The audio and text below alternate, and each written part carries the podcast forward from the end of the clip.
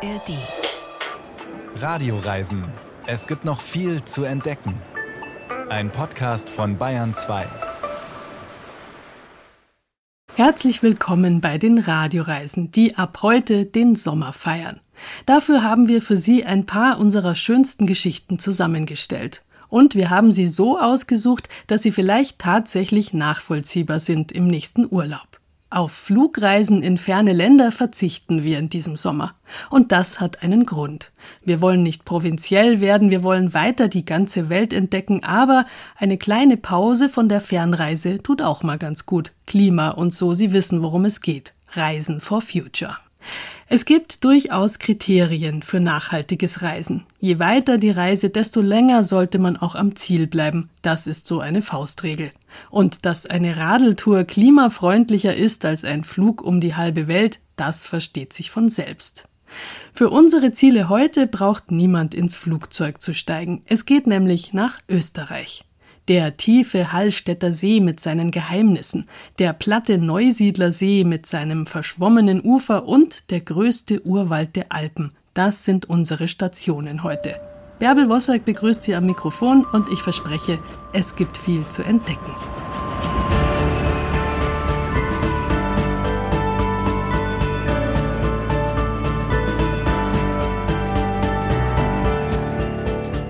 Der Hallstätter See im Salzkammergut ist ein magischer Ort. Abgeschieden zwischen steilen Bergen, schwer erreichbar und trotzdem seit Menschengedenken bewohnt. Ein ganzes Geschichtszeitalter ist nach den Funden hier benannt, die Hallstattzeit. Was die Menschen hier schon in der Jungsteinzeit angelockt hat, das war das Salz, das im Berg verborgen ist.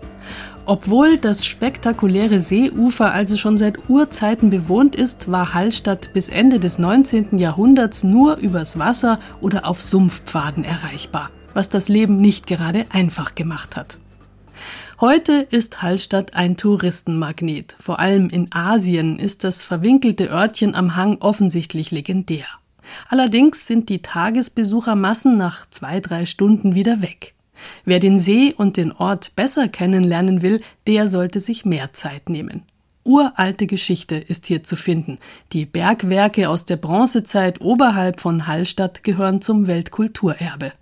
Aber auch Erstaunliches und Befremdliches aus der jüngsten Vergangenheit ist zu finden, wenn man wirklich eintaucht in den Hallstätter See. Stefan Wimmer hat es getan. Markus, also wir gehen da direkt vorn beim Einsteck diese Bootsrampe rein und tauchen dann entlang dem Ufer und da fängt dann eine ziemlich Steilwand an und da ist ein Kraftwerk eingebaut und das schauen wir uns heute an. Und vielleicht werden Sie die eine oder andere Überraschung finden. Oliver, der Tauchlehrer von der Tauchbasis Zauner und die Schüler, die sich heute mit ihm auf den Weg machen. So, wir werden dann so eine halbe, dreiviertel Stunde unterwegs sein. Tiefe maximal so 25 Meter.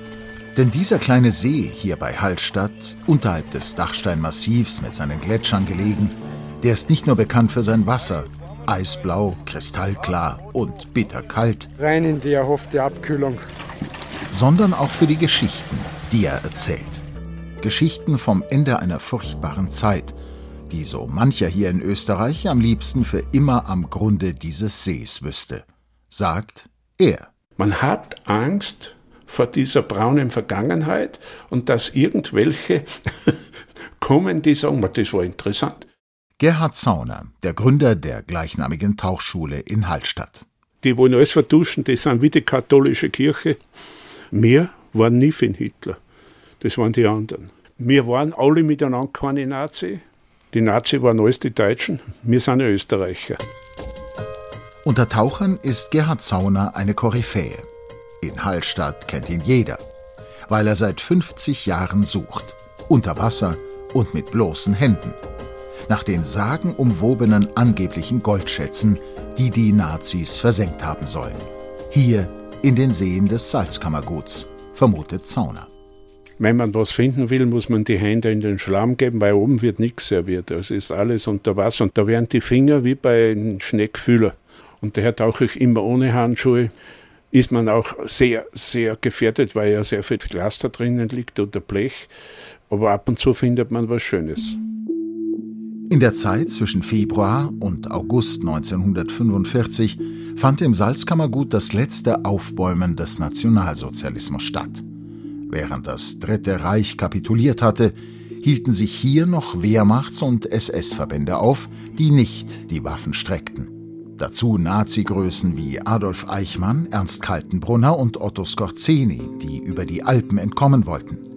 Im Norden standen zwar schon die Amerikaner, zögerten aber noch, in die Gegend einzumarschieren. Sie vermuteten dort riesige Bunkersysteme und erwarteten erbitterten Widerstand. Die angebliche Alpenfestung, die allerdings eine reine Erfindung der Nationalsozialisten war. Bis am Ende dann doch kapituliert wurde, mussten noch diverse Dinge verschwinden. Kriegskassen, Raubgold, Raubkunst, Kirchenschätze, Goldreserven der Reichsbank. Wenn Gerhard Zauner in krachlederner und Feinripp-Unterhemd vor seinem Schindelhäuschen auf der Bank sitzt, mit mächtigem Rauschebart, eindringlichen Augen, Ringerarmen und einem stattlichen Gewicht von 120 Kilo, dann ist die Tauchlegende nicht nur für japanische Touristen ein Blickfang. Ich habe erst einmal tauchen gelernt und das bei der Wasserrettung eine super Organisation. Wir sind ein Jahr lang nach Salzburg gefahren ins Hallenbad und haben dort mit APC-Ausrüstung, das ist Schnorchel, Brille und Flosse, Kilometer geschwommen. Das Tauchen kommt ja vom Militär und man drillte uns wie beim Militär. Die Lehrer waren ja auch alles Militäristen. Zauner selbst ist zwar keiner, unter Wasser sein, das hat er in dieser Zeit trotzdem zu schätzen gelernt. Sobald die Taucher schweben, kommt ein Gefühl, das er nicht mehr kennt, aber weiß, dass es gut ist. Es ist das Embryo-Gefühl. Gerhard Zauner beschließt, sein Hobby zum Beruf zu machen. Wasser ist ohnehin das Hauptelement rund um Hallstatt. In kleinen Rinnsalen sickert es aus den Spalten und Quellen der Felswände, quillt aus den riesigen Gletschermassen des Dachsteins und stürzt in unzähligen Wildbächen und Wasserfällen direkt in den See.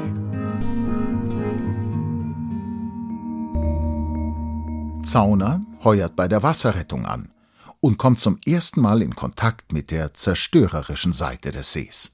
Wir haben in erster Linie Leichen gefischt bei der Wasserrettung. Ich kann mich gar nicht erinnern, je eine Lebensrettung gemacht zu haben. Wir haben einen Selbstmörder getaucht und zwei Ermordete. Wegen ihrer Furchtlosigkeit und ihrem Geschick werden Zauner und seine Kollegen rasch zu Helden. Die Presse berichtet über ihre spektakulären Bergungen und sie werden ins Umland und bis nach Bayern gerufen. Bis sie beginnen, sich auch für andere Dinge im See zu interessieren. Hinterlassenschaften, vermutlich aus dem Jahr 1945. Zauner und seine Kollegen finden bei ihren Tauchgängen immer wieder Waffen, Munition und jede Art von Militaria im See. Sogar eine Flak, eine Flugabwehrkanone. Das weckt seine Neugier. Vielleicht sogar ein bisschen zu sehr. Als junger Mensch hat er natürlich äh, ein Maschinengewehr, Maschinenpistolen und alles Mögliche, was Waffen waren, am meisten interessiert. Das ist ja der jugendliche Leichtsinn. Und wir sind ja regelmäßig mit solchen Sachen bei jedem Tauchgang nach Hause gegangen. Da waren die Autos gesteckt voll.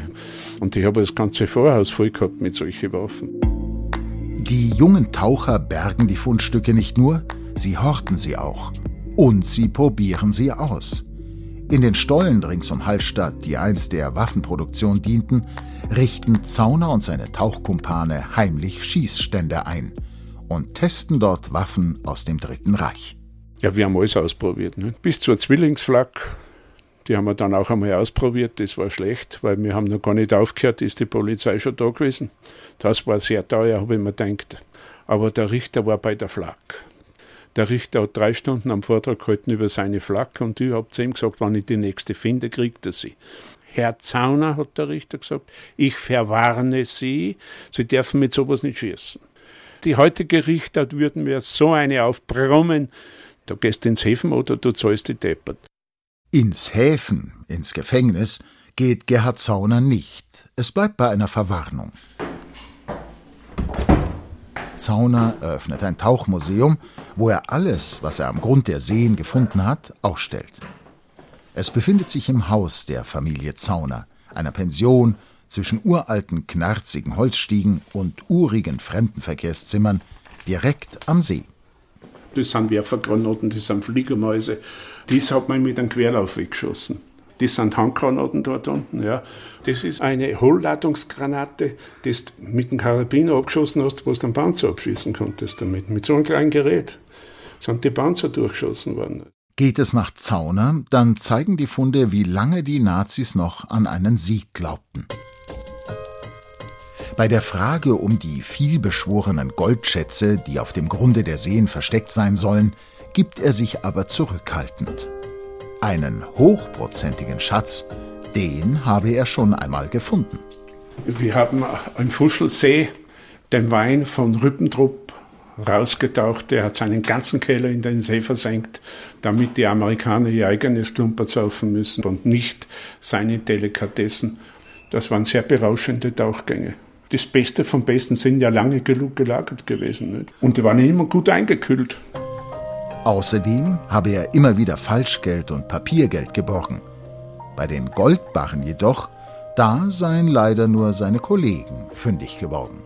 Ich hatte leider nicht das Glück, aber bei manchen Tauchern hängt im Wohnzimmer ein Bild. Goldbarren mit 11 Kilo, da steht drauf Deutsche Reichsbank, dann der Pleitegeier mit dem kleinen Kreuzzettel drauf dann eine Punzierung, dann eine Seriennummer. Natürlich sagt dann immer, keiner haut der Gold weg. Aber man muss so denken, wie die damals dachten. Der Krieg ist verloren. Aber war er für diese Nazi-Elite auch vorbei? Haben die nicht geglaubt, dass nach dem Krieg nur weiterkämpfen? Im Untergrund. Da brauchen sie Geld. Und die haben das vergraben. Und als sie nicht mehr Zeit gehabt haben zum Vergraben, haben sie es in See gehauen.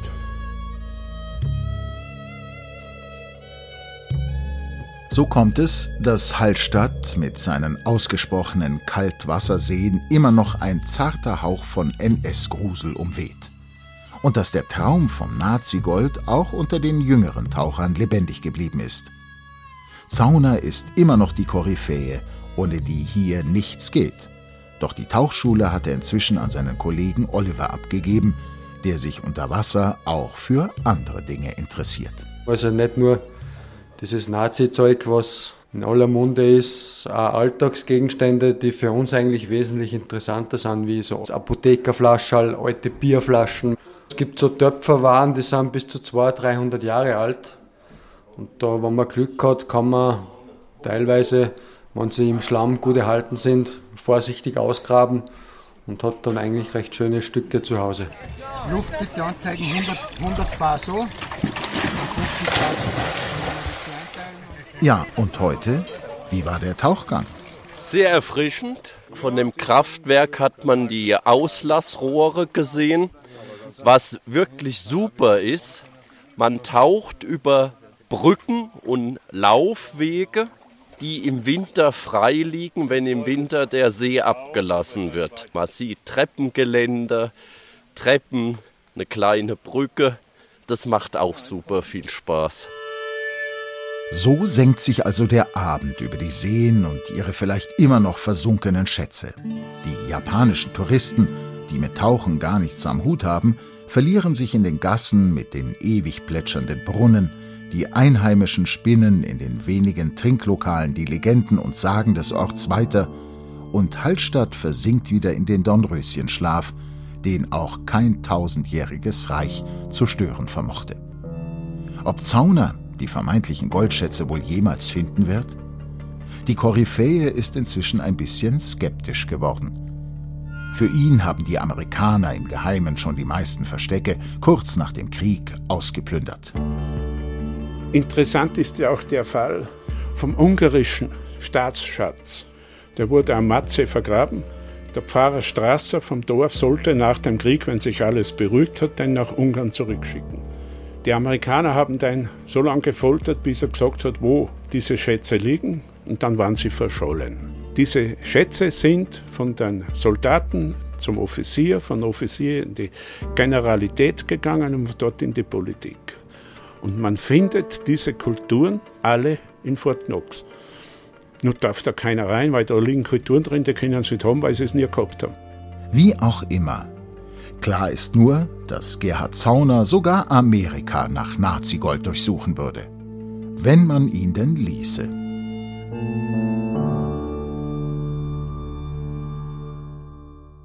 Stefan Wimmer ist wirklich eingetaucht in den Hallstätter See am Fuß des gewaltigen Dachsteinmassivs. Die Gegend ist unbedingt eine Reise wert. Und wenn die Touristenbusse mittags ihre Ladung ausspucken für ein paar Stunden, dann kann man ja oben am Dachstein unterwegs sein. Klischeemäßig besteht die Alpenrepublik ja aus den logischerweise Alpen und dann halt noch Wien. Aber das greift zu kurz. Unterschlagen wird gerne der Osten Österreichs, dort wo es flach wird und schon Richtung ungarische Steppe geht. Tatsächlich ist der Neusiedler See im Burgenland schon ein echter Steppensee. Das heißt ein See, der keinen natürlichen Abfluss hat. Im Grunde genommen ist der Neusiedler See eine riesige Pfütze, genau wie sein größerer Bruder weiter südlich, der Plattensee. Der Neusiedler See ist ein wirklich exotischer Ort für mitteleuropäische Verhältnisse. Mal ist er da, mal ist er weg, der See. Ein klar umrissenes Ufer gibt es nicht, dafür große Schilf- und Sumpfgebiete. Ein Paradies für Frosch und Storch oder besser grundsätzlich für Amphibien und Vögel. Ein grenzüberschreitender Nationalpark schützt sie heute. Nicht nur für Tier und Pflanze ist der Park gut, auch die Menschen bringt er zusammen. Denn der See ist seit jeher Grenzgebiet. Im Kalten Krieg war diese Grenze hart und undurchdringlich. Zum Glück ist das anders geworden, hat Stefan Schumann festgestellt. Das Mädchen ganz aus dem Häuschen Mutti, überall Störche. Darauf die Mutter Aber natürlich, deshalb sind wir ja in Rust. Der Marktflecken am Neusiedler See ist allgemein als Storchenstadt geläufig. An die 40 Adebare bevölkern seine Dächer, nisten auf Kaminen, Türmchen, Masten. Einige kreisen wie ein Mobile in der Thermik. Andere warten die schilfbewachsenen Ufer entlang. Wieder andere schwenken steil auf die Horste ein, vom Gatten mit knarzendem Geklapper begrüßt und vom Nachwuchs mit nimmersattem Geschrei. Ihre Schatten wischen über den zum See hin abfallenden Marktplatz mit seinen barocken Bürgerhäusern, den Buschenschanken in den Hofgassen und den einander seit Jahrhunderten in brüderlicher Rivalität verbundenen Kirchen beider Konfessionen. Auf den ersten Blick eine heile, sichtlich von K&K-Zeiten geprägte Welt. Und dazu die Utopie eines harmonischen Miteinanders von Mensch und Natur am Ufer eines romantischen Sees. Wobei das mit den Ufern, wie vieles hier, alles andere als eindeutig erscheint. So flach er ist, so stark schwankt sein Wasserspiegel. Mehrfach trocknete er in den vergangenen Jahrhunderten aus, so dass Wege auf seinem Grund angelegt wurden. Dann wieder überschwemmte er die Anrainerdörfer. In manchen Sommern heizt er sich derart auf, dass die Menschen die Lust am Baden verlieren. In manchen Wintern gefriert er bis auf den Grund, dass all seine Fische verenden. Alois Lang von der Nationalparkverwaltung weiht eine Besuchergruppe in die Mysterien dieses Biotops ein. Also es ist ein sehr komischer See und nicht nur der See, sondern auch die Landschaft drumherum. Denn der See ist nie dort, wo er gestern war. Er ist immer irgendwo anders in Windrichtung, weil es ein extrem flaches Wasser ist, sehr windexponiert. Und wenn der Wind bläst, dann schiebt sich die Wasserfläche hier von Nordwest nach Südost um 40 Zentimeter hinauf, wenn er ordentlich bläst. Und wenn es am nächsten Tag Südostwind gibt, dann geht das Ganze in die andere Richtung. Bei einer mittleren Tiefe von nur einem Meter verlagert sich also bei Sturm der halbe See. Ein exotisches Feuchtgebiet mitten in Europa. Ein Pantanal im Kleinen. Die Grenzen zwischen Land und Wasser, fest und flüssig, sie verschwimmen buchstäblich. Eine Welt fortwährender Übergänge und vielfacher Zweideutigkeiten, in der man nie so recht weiß, woran man ist. Wenn unsere Kollegen aus den hohen Tauern oder aus den Kalkalpen kommen und wir erklären ihnen draußen da oben und da unten, die sagen, wo ist da oben und da unten? Da ist alles flach. Nicht? Und bei uns ist aber genau das, wie man sieht, also mit den kleinen Wasserwannen, also mit den Salzlacken, das ist vielleicht einen Meter unter jenen Bereichen, wo Landwirtschaft möglich ist. Blickt man aus den Ruster Weinbergen hinab zum Wasser, wirkt es oft seltsam unwirklich, wie eine Fata Morgana, ein Planschbecken von der sechsfachen Fläche des Starnberger Sees. Auch aus der Nähe traut man bisweilen seinen Augen nicht. Helle Flecken im Gras etwa, die wie Schneereste anmuten, erweisen sich bei genauerem Hinsehen als Salzkrusten. Wir haben ja fast überall Salz im Seewinkel und im See selbst, im gesamten Seebecken. Und dementsprechend ist die landwirtschaftliche Nutzung immer ein Fleckerlteppich geblieben. Wir können nicht sagen, hier haben wir 100 Quadratkilometer Naturschutz und dort 100 Quadratkilometer Landwirtschaft, sondern das ist ineinander vernetzt. Auf ihrer Exkursion erhalten die Besucher dann einen Eindruck von der Vielfalt dieser amphibischen Welt, in der Höhenunterschiede von einem Meter über Wohl und Wehe, über Sein oder Nichtsein entscheiden. Mit lichtstarken Spektiven bewehrt, das Bestimmungsbuch griffbereit, ziehen Vogelfreunde in kleinen Gruppen durchs Gelände. Zu Fuß oder auf Fahrrädern, nur auf den ausgewiesenen Wegen, versteht sich. Es rätscht, schnattert, zirpt und trällert allenthalben. So klingt Österreich nur hier, in pannonischer Polyphonie, horizontal, unbegrenzt und östlich. Auf einem hölzernen Hochstand versucht Alois Lang dann ein paar der im flachen Wasser dümpelnden oder schreitenden Vögel anzuvisieren. Da würde ich jetzt einmal, ohne durchs Fernglas zu schauen, sagen, da wird eine Mischung sein aus Uferläufern oder auch Rotschenkel und Kiebitz könnten dabei sein. Aber vielleicht sehen wir auch Raritäten wie Stelzenläufer oder Säbelschnäbler mit dem säbelförmigen Schnabel. Ich fange gleich mal mit dem Spektiv an. Junge sind dabei. Stockenten. Oh! Gut, hat sich schon ausgezahlt. Wer schaut als erstes? Das wäre jetzt etwas, wo man gerne einmal 1000 Kilometer fährt dafür. Jetzt machen wir das Ratespiel. Was ist es? Ja, es äh, läuft am Boden, ist äh, nicht am Weidezaun, diese Richtung, am Boden unter den zwei Drähten. Ist taubengroß, großer Schopf, rötlich, schwarz-weiß gestreifte Flügel, weiß schon jemand? Ein Wiedehopf. Jetzt fliegt er weg, ja? Aber er fliegt nicht weit. Rund um den See geben sich über 300 Vogelarten ein Stelldich ein. Darunter so charismatische wie Großtrappen und Bienenfresser.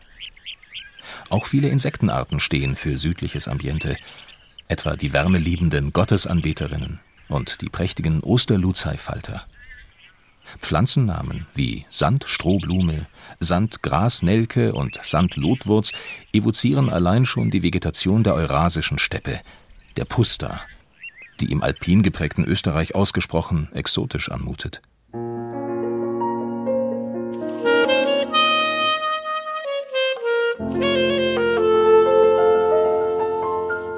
Überhaupt bildet das kleine Burgenland die große Ausnahme – das anderswo gleich vor der Haustür von Wien. Ein Landstrich ganz ohne Berge und Tunnels, in dem man von einem Dorf zum anderen sieht, in dem es statt Almen Steppen gibt und statt Skihaseln Surferbräute. Als einziges Bundesland kennt es keine Skilifte. Wintersport bedeutet hier Eissegeln und Schlittschuhlaufen. Und statt mit Speck und Bergkäse lockt das Burgenland mit seinen Weinen unter der Kommunistenzeit ja, ja. war alles staatlich. Ja. Das Mikroklima des Sees begünstigt den Weinbau. Selbst mitten im Schilfland kann man schmale, unmerklich höher und damit trockener gelegene Weinrieden entdecken. Umgekehrt tummeln sich noch an den Flanken der Leitaberge die Wasservögel wie selbstverständlich im Spalier der Reben. Silberreiher stehen Posten. Gänse unternehmen einen Familienausflug, Lachmöwen durchkämmen die Reihen. War das Renommee in den 80er Jahren nach dem Glykolskandal auf einem Tiefpunkt angelangt, so rühmen Kenner heute insbesondere die burgenländischen Rotweine in den höchsten Tönen. Die Winzer haben eine Wende hin zu Erlesenheit und Hochwertigkeit vollzogen. Einer der ersten, der umschwenkte, war Hans Igler in Deutschkreuz, eine Gemeinde südlich des Sees, die auf drei Seiten von ungarischem Gebiet umgeben ist. Als er damals jede zweite Rebenreihe herausriss, hielten ihn die Nachbarn schlicht für verrückt, und seinen Schmalspurtraktor verspotteten sie als Spielzeug für den kleinen Sohn. Mittlerweile aber zählt das Weingut zu den renommiertesten ganz Österreichs. Wozu, wie Tochter Waltraud erklärt, auch die markante Architektur des Schafnerhofs beiträgt, der einst zu den Esterhasischen Gütern gehörte. Also zwei Stallungen, wo 150 Jahre lang Schafe gezüchtet wurden. Hier haben wir unsere Top-Rotweine untergebracht, circa 700 Barrikfässer, wenn alles voll ist. Und die lagern dann mindestens 15 Monate und manche bis zu zwei Jahre. Auf gut 40 Hektar bauen die Iglers vornehmlich Blaufränkischen an. Viele ihrer Rebstöcke reichen bis unmittelbar an die Staatsgrenze heran. Als studierte Historikerin und Politologin hat Waltraud Reisner-Igler hier Zeitgeschichte hautnah miterlebt. In einem Weingarten, direkt neben der nun verwaisten Zollstation, erinnert sie sich an die höchst merkwürdigen Zeiten des Kalten Krieges. Es waren ja da sieben oder acht Grenzposten da. Die haben natürlich weit hineingesehen in das Gebiet. Also man war immer beobachtet, wenn man da arbeitet. Man hatte schon müssen aufpassen, damit man ja nicht irgendwo das Grenzgebiet verletzt. Das kann man sich heute nicht mehr vorstellen, weil das ist alles Gott sei Dank Geschichte. Aber es war tägliches Leben und es haben sich die Frauen oft also nicht alleine da heraus arbeiten getraut, weil man da wirklich sehr stark beobachtet war.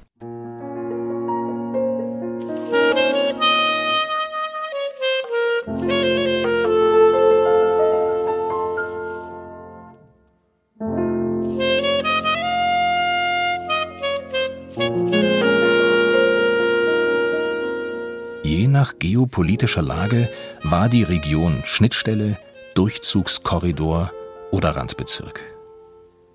Schon Bezeichnungen wie Neusiedlersee und Burgenland zeugen von ihrem Schicksal als Grenzgebiet.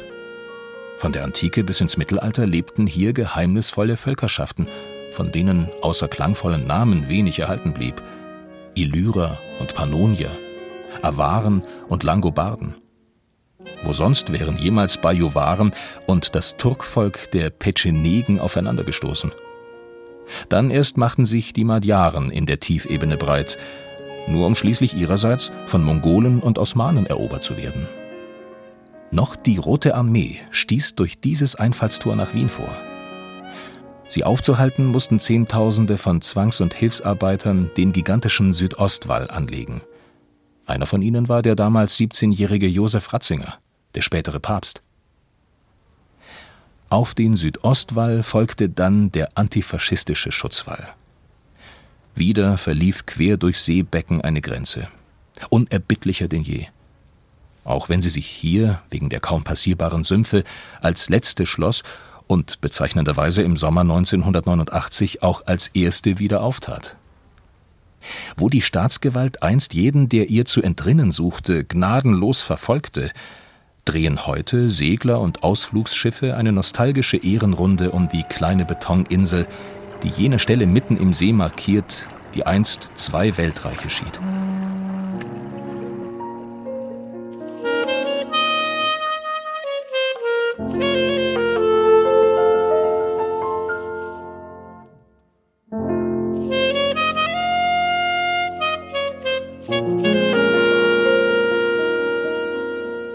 Irgendwann hört man auf, sich zu fragen, auf welcher Seite man sich gerade befindet.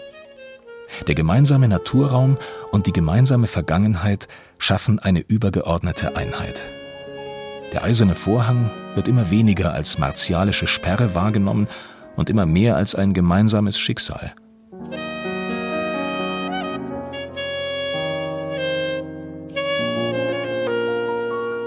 Und so wird die jüngere Zeitgeschichte mittlerweile touristisch offensiv vermarktet. Etwa mit dem Grenzerfahrungsweg der Gemeinde Bildein, der wie ein Kreuzweg exemplarische Stationen des Kalten Krieges verbindet. Auch die Schauplätze des paneuropäischen Picknicks vom Sommer 1989 sind zu einer gefragten Touristenattraktion geworden. Es liegt eine gehörige Symbolik darin, dass einige Requisiten des Kalten Krieges nun für den Nationalpark genutzt werden. Hoch droben auf einem Wachturm, der jetzt als Vogelwarte dient, blickt Alois Lang über das Labyrinth aus Wasser, Schilf und Weideland. Der Wald da hinten ist dann an der ungarischen Grenze und die Siedlung dahinter, da steht eine der größeren ehemaligen Grenzkasernen, wo also ungarische und russische Soldaten Dienst gemacht haben. Und diese Kaserne wurde 2007 umgebaut als Nationalparkbildungszentrum. Ganz allmählich gerät der eiserne Vorhang zum Mythos. Er verlief übrigens erstaunlich genau entlang der großen östlichen Vogelzugroute von Skandinavien bis zum Bosporus. Vielleicht fasziniert uns die Welt der Vögel ja auch deshalb so, weil sie die Freiheit schlechthin verkörpern. Und wenn man sie lässt, nach Lust und Laune ausleben. Die Radioreisen auf Bayern 2. An und in zwei Seen waren wir heute schon unterwegs in Österreich. Jetzt wird es Zeit für etwas Schatten und für die in Österreich dann doch unvermeidlichen Berge. Schon ein bisschen am Rand der Alpen liegt das Dürrensteinmassiv in Niederösterreich. Es ist nicht mehr ganz so hoch, knapp 1900 Meter, es gibt viel Wasser und im Winter außerordentlich tiefe Temperaturen. In einer Doline, das ist eine sehr tiefe Senke, wurde hier 1932 die niedrigste dokumentierte Temperatur Mitteleuropas gemessen, minus 52 Grad. Am Rande des Dürrenstein gibt es ein wahres Wunder zu besichtigen. Der Unzugänglichkeit und verwirrenden Besitzverhältnissen ist es zu verdanken, dass hier das größte Stück unberührter Bergwald der Alpen zu finden ist, der Rotwald. Nie in seiner Geschichte ist dieser Wald bewirtschaftet worden. Kein Baum wurde hier je von Menschen gefällt und auch keiner gepflanzt. Heute ist das ein unvergleichlicher Schatz, der streng geschützt wird. Wanderer müssen sich strikt an die wenigen Wege halten, wenn sie diese einmalige Urlandschaft erleben wollen. Antonia Kreppel durfte tief eintauchen in den mächtigen Rotwald. Es gibt keinen Weg, keinen erkennbaren Pfad, kein Orientierungszeichen. Der Waldboden ist feucht, bedeckt mit altem Laub. Dazwischen bilden vermoderte Baumstümpfe kleine Hügel. Wir steigen über umgefallene Baumstämme, Wurzelteller und abgefallene Äste. Für Ungeübte wie mich ist das eine Rutschpartie. Meine Begleiterin findet sicher den Tritt auf den mit Moos bewachsenen Steinen. Sabine Fischer ist Biologin und arbeitet bei der Schutzgebietsverwaltung Dürrenstein. Ihre Augen sind überall. Sie zeigt auf ein paar Alpensalamander. Die kleinen schwarz glänzenden Schwanzlurche sitzen versteckt in den Felsenritzen. Es ist ein mitteleuropäischer Urwald, ein montaner Bergurwald der so schützenswert ist und so besonders ist, weil es eben in Mitteleuropa in dieser Höhenlage ja, kaum mehr Urwälder gibt. Das ist eigentlich der größte Rest, die, der großflächigste Urwald, der noch übrig geblieben ist im gesamten Alpenbogen, Alpengebiet. So muss der Wald ausgesehen haben, in dem sich Hänsel und Gretel verirrten. Nur haben wir keine weißen Steine bei uns, die wir streuen könnten, um wieder herauszufinden, sondern ein GPS. Aber noch brauchen wir es nicht. Sabine Fischer kennt den Weg durch die Wildnis, sie zückt eine Karte mit gestrichelten Linien. Und ich habe vor, diese Runde da zu gehen. Der Steig ist schon teilweise recht verwachsen. Das sind teilweise Jagdsteige von früher. Aber heutzutage sieht man kaum mehr etwas davon. Ja. Also wir werden mal schauen, wie, wie wir es schaffen, auf dem Steig zu bleiben. Steil geht es bergauf. Wie hoch die Nadelbäume sind, auch Ahorn und Buchen. Ich muss den Kopf weit zurücklehnen, um die Baumkronen zu sehen. Da wird es einem fast schwindelig. Bis 60 Meter können die Fichten in den Himmel wachsen. Also das ist ein Waldgebiet, was seit der Eiszeit nicht berührt wurde durch den Menschen. Das also wirklich ohne menschlichen Einfluss gewachsen ist in der natürlichen Dynamik. Und das kann man heutzutage eben sehen, einerseits am Alter der Bäume natürlich, am Umfang der Bäume, an den Dimensionen, andererseits am Boden, am ungestörten Bodenleben, an den Pilzreichtum, an der Biodiversität, vor allem von Totholz bewohnenden Tieren, Pflanzen und Pilzen, an verschiedenen Altersklassen, einer natürlichen Waldzusammensetzung, also so wie es bei uns in dieser montanen Höhenstufe ist, es Fichte, Tanne, Buche. Dass der Rotwald bislang forstwirtschaftlich nicht genutzt wurde, verdankt er seiner unzugänglichen Lage in den Kalkalpen und streitsüchtigen Kartäusermönchen. Kloster Gamming und Stift Admont wurden sich jahrzehntelang nicht einig, wo ihre Grenzen lagen. Außerdem lohnte sich Abholzen nicht richtig. Die Bäche hier führen zu wenig Wasser, um die Baumstämme leicht abtransportieren zu können. Später ließ Kaiser Joseph II. die klösterlichen Streitbrüder enteignen und 1875 kaufte ein jagdbesessener Baron aus der reichen Bankiersfamilie der Rothschilds das Gebiet.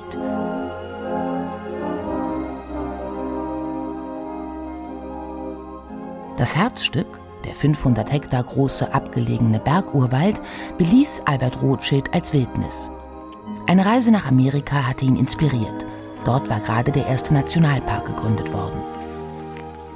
Wir können jetzt nach rechts den Bogen schlagen oder nach links den Bogen schlagen. Es ist ganz egal.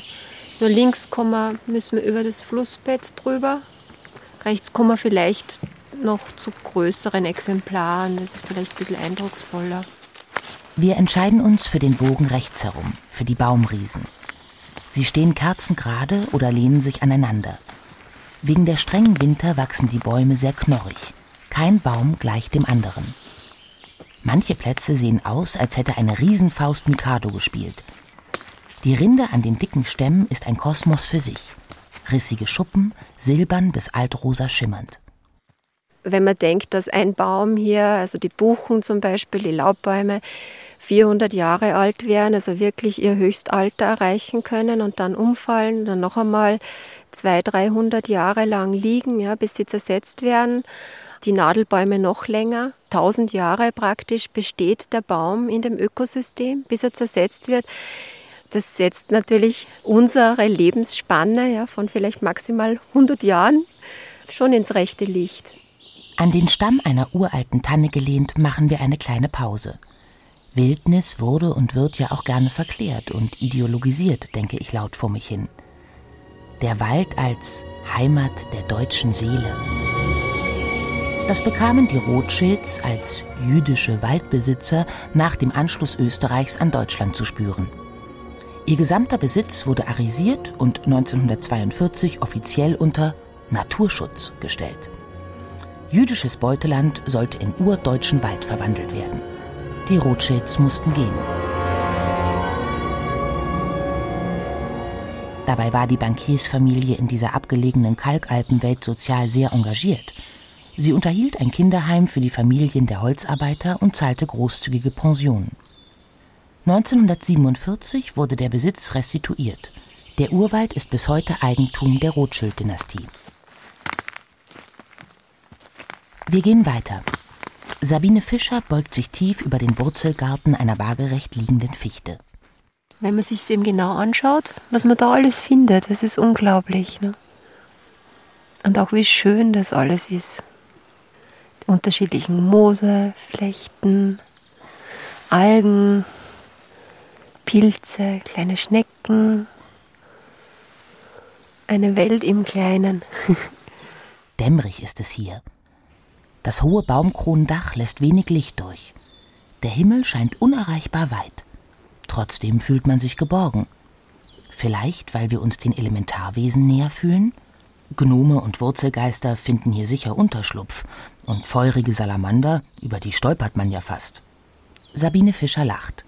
Zurück zur Wissenschaft.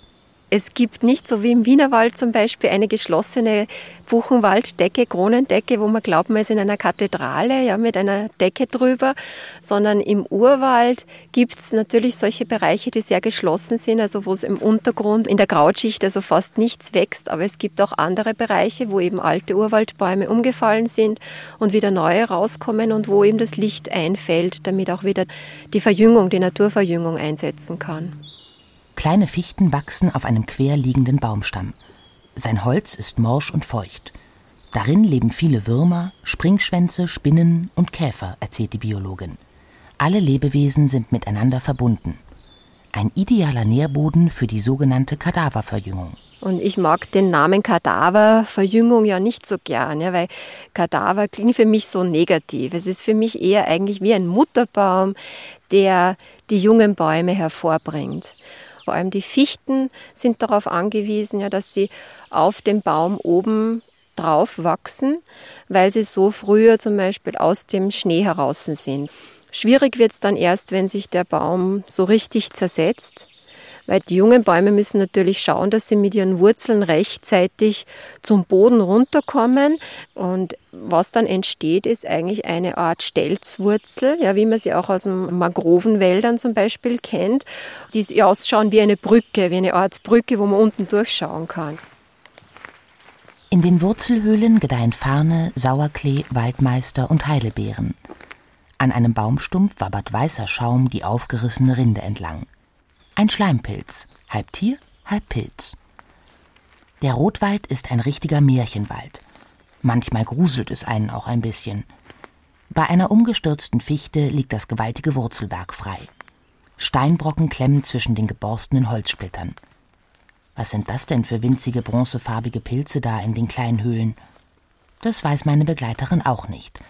Bei 800 bereits bestimmten Arten kennen sich nur die Pilzforscher aus. Ein wenig Geheimnis muss bleiben. Wir gehen jetzt leicht bergab. Der Wald wird lichter. Es beginnt leicht zu regnen. Der Urwald wirkt wie ein Schwamm. Das viele Totholz saugt das Wasser auf und speichert es. Eine Art temperierter Regenwald. Drei Stunden sind wir jetzt schon unterwegs. Hinsetzen ist schwierig, überall ist es feucht. Hier gibt es natürlich keine Bank wie auf einem gepflegten Wanderweg. Jetzt kramt Sabine Fischer doch einmal ihr GPS heraus, um sich zu orientieren. Dieses Dreieck, das blaue Dreieck, das sind wir. Das ist leider ein bisschen zu ungenau, mhm. weil da eben wenige Möglichkeiten, wenige Anhaltspunkte sind da in der Gegend. Also wenige Landmarken, an denen ich mich orientieren kann auf der Karte. Aber wie das, wie das Terrain ausschaut, ist halt ein bisschen Glückssache. Aber wir werden es schon schaffen. Ganz in der Nähe rauscht der Moderbach. Apropos Moderbach, erzählt Sabine Fischer. Immer wieder würden sich Forstleute und Waldbesitzer aus der Gegend über Tod und Fäulnis im Rotwald aufregen bei euch, das ist ja eine Brutzelle für Krankheiten und Schädlinge, ja, weil wenn man da reinschaut, bei euch liegt ja alles kreuz und quer, da wird ja nicht aufgeräumt, da kann sich ja alles Mögliche entwickeln, ja. Da, da sieht man irgendwie die, die Naturentfremdung der Menschen. Ja, da ist irgendwie sofort irgendwo eine Angst da vor dem Verfall, mit dem wir uns anscheinend nicht mehr wirklich auseinandersetzen oder auseinandersetzen wollen. Man hat auch Angst vor der inneren Wildnis. Also auch in uns drinnen ist vieles gezähmt und kontrolliert und geordnet und geplant und sehr unterdrückt.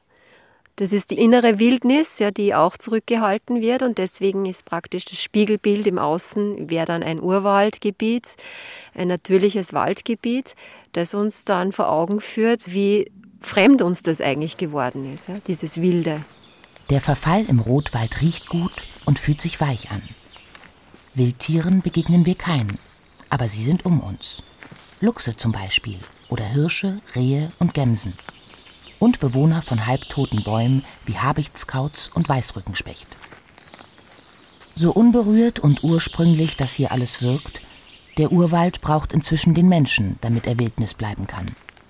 Seit 1997 wacht die Schutzgebietsverwaltung Wildnisgebiet Dürrenstein über den Rotwald und weitere 3000 Hektar Wald und Grünland rundherum.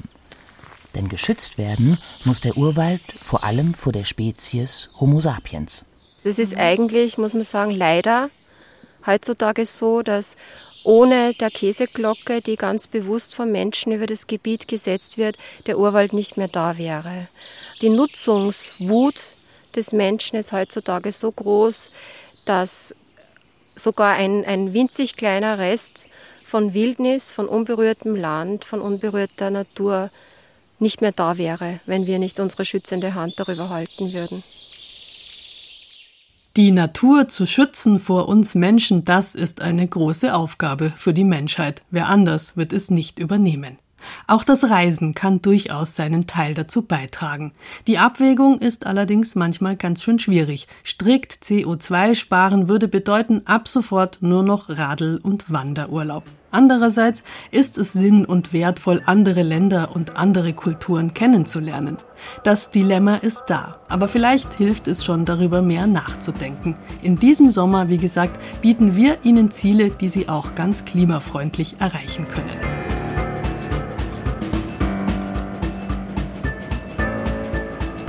Von österreichischen Seen und Wäldern kommen wir jetzt wieder nach Hause zurück. Auch hier gibt's die ja in Hülle und Fülle. Vielleicht keinen ewig unberührten Bergwald, aber Sie wissen ja, der Trend des Waldbadens, der funktioniert auch in ganz normalen Wäldchen vor der Haustür. Genießen Sie den Sommer, ob daheim oder in der Ferne und denken Sie dran, wenn Sie den Radioreisen Podcast abonnieren, dann verpassen Sie uns auf keinen Fall und können uns obendrein überall hin mitnehmen. Naja, außer vielleicht unter Wasser in den Hallstätter See. Am Mikrofon verabschiedet sich Bärbel Wossack.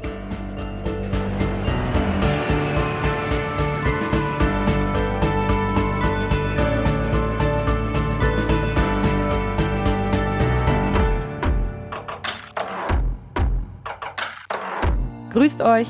Ich bin die Toni. Ich bin Kadi. Und ich bin die Kati. Und wenn du für die Berge brennst, dann bist du bei uns genau richtig. Bei den Bergfreundinnen. Bergfreundinnen ist nämlich der Podcast für dein Leben mit den Bergen. Einen Monat lang knüpfen wir uns ein Thema vor. Von A wie Alpenüberquerung, über F wie Freundschaft und N wie Notfälle bis Z wie Ziele. Und wir beleuchten es jede Woche aus einer ganz neuen Perspektive. Wir nehmen dich aber auch mit raus, treffen Bergsportlerinnen, geben handfeste Tipps und erzählen Geschichten vom Berg. Den Bergfreunde-Podcast gibt es jeden Donnerstag in der ARD-Audiothek und natürlich überall dort, wo es Podcasts gibt.